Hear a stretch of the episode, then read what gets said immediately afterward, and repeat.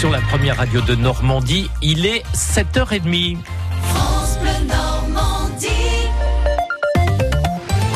C'est l'heure de votre journal présenté par euh, Michel Legorju. Le Sri Lanka traque les responsables de la vague d'attentats suicides qui ont fait 310 morts et 500 blessés. Oui, le bilan a été revu à la hausse il y a quelques minutes. Des explosions perpétrées le dimanche de Pâques contre des églises et des hôtels de luxe de la capitale, Colombo. Au moins 310 personnes donc ont péri, une trentaine sont encore potées et disparues. Et parmi ces victimes, 31 étrangers, dont un Français. Le gouvernement sri-lankais impute ces tueries à un mouvement islamiste local et soupçonne des complicités internationales compte tenu des moyens mis en œuvre. Le Sri Lanka, une destination prisée des touristes. Les premiers Français présents sur place sont rentrés hier à Paris. Justine Leclerc, vous avez croisé à l'aéroport Charles de Gaulle un couple d'Eure-et-Loire. Les traits un peu tirés après les 14 heures de vol, Maïté, à peine arrivée, reçoit déjà un coup de fil de son fils. J'ai pas voulu te dire hier, chérie. Ouais, il y a une église qui a été attaquée euh, dans la ville où j'étais quand, euh, quand on a réussi à savoir au téléphone. Ouais. Voilà, mon cœur. Bon, à tout à l'heure, bisous. Fallait rassurer le, votre fils. Ah bah oui, il y avait plus de wifi, plus rien. La quinquagénaire a eu quelques petites frayeurs à Négombo, mais son compagnon Eric, lui, ne s'est pas affolé. Nous, on n'a pas assisté à des scènes horribles et puis on a attendu parce que tout, est, tout a été euh, fermé, couvre-feu. Les touristes, on était tous cantonnés dans les hôtels. Et euh, ce qui est très étrange, c'est que d'habitude, ça grouille de monde et là, euh, pas un chat. Il n'y avait rien d'ouvert. Donc euh, les gens, on, a, on est sortis dans l'après-midi.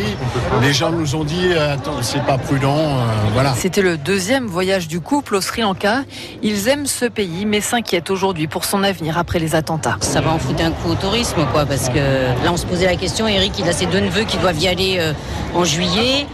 Euh, il me disait tout à l'heure, il dit, tu vas voir que ma sœur, elle va, elle va annuler, elle va pas vouloir les laisser partir. Vous y retournerez euh, J'avoue que bon, là, là, là, euh, je dis pas que j'y retournerai demain.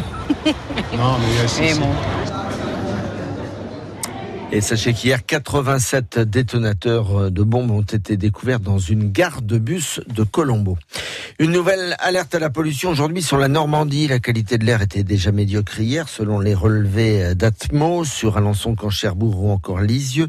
Elle le sera aujourd'hui sur ces quatre villes. Il s'agit de particules fines venant du Sahara.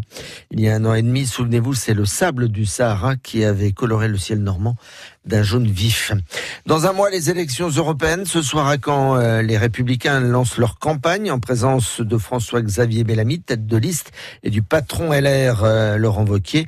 Invité France Bleu tout à l'heure à 8h15, Sébastien Leclerc, secrétaire départemental LR du Calvados, mais aussi député.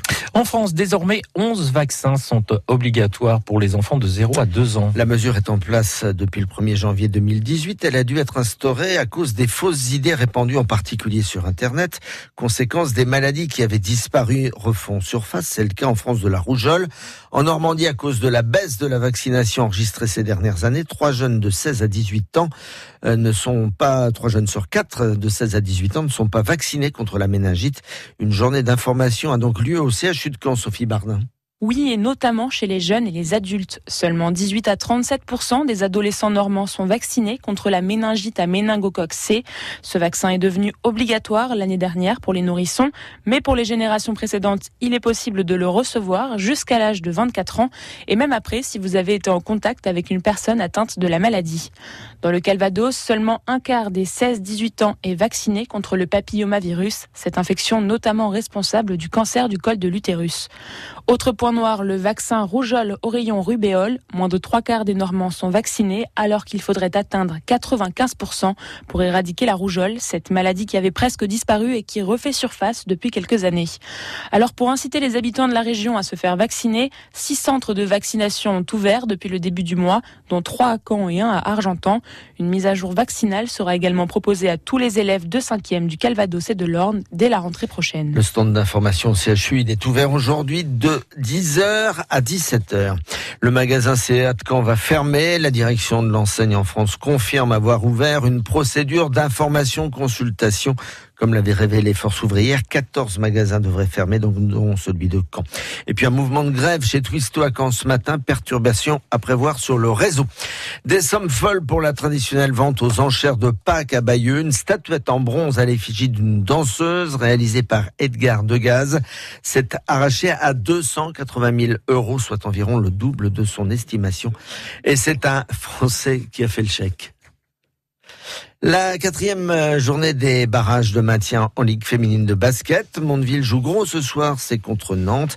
C'est pas trop compliqué. Si Mondeville gagne, il conserve, les Mondevillaises conservent une chance de maintien. Si elles perdent, ce sera la relégation quasi assurée. Et puis dans la famille Mbappé, je demande le petit frère de Kylian, la pépite du Paris Saint-Germain. Ethan Mbappé, 13 ans, convoqué aujourd'hui à l'INF Clairefontaine pour un stage probatoire. C'est le Centre national du football français. L'adolescent qui est déjà en pré-formation PSG doit quand même faire ses preuves, mais pour éviter à Ethan une pression médiatique trop lourde à porter, ses parents ont mis en place un cocon protecteur, Cécilia Arbona.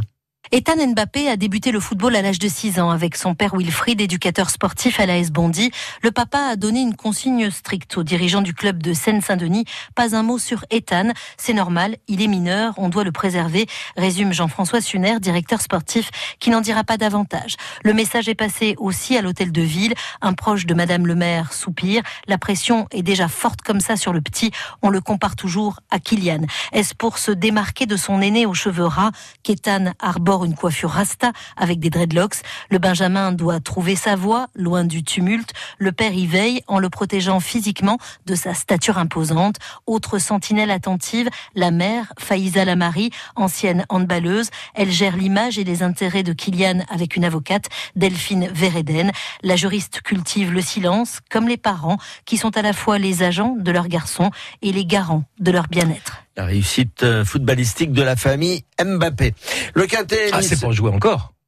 Ah bah le premier si. Ah oui, mais le deuxième. Ah, on verra bien. On verra.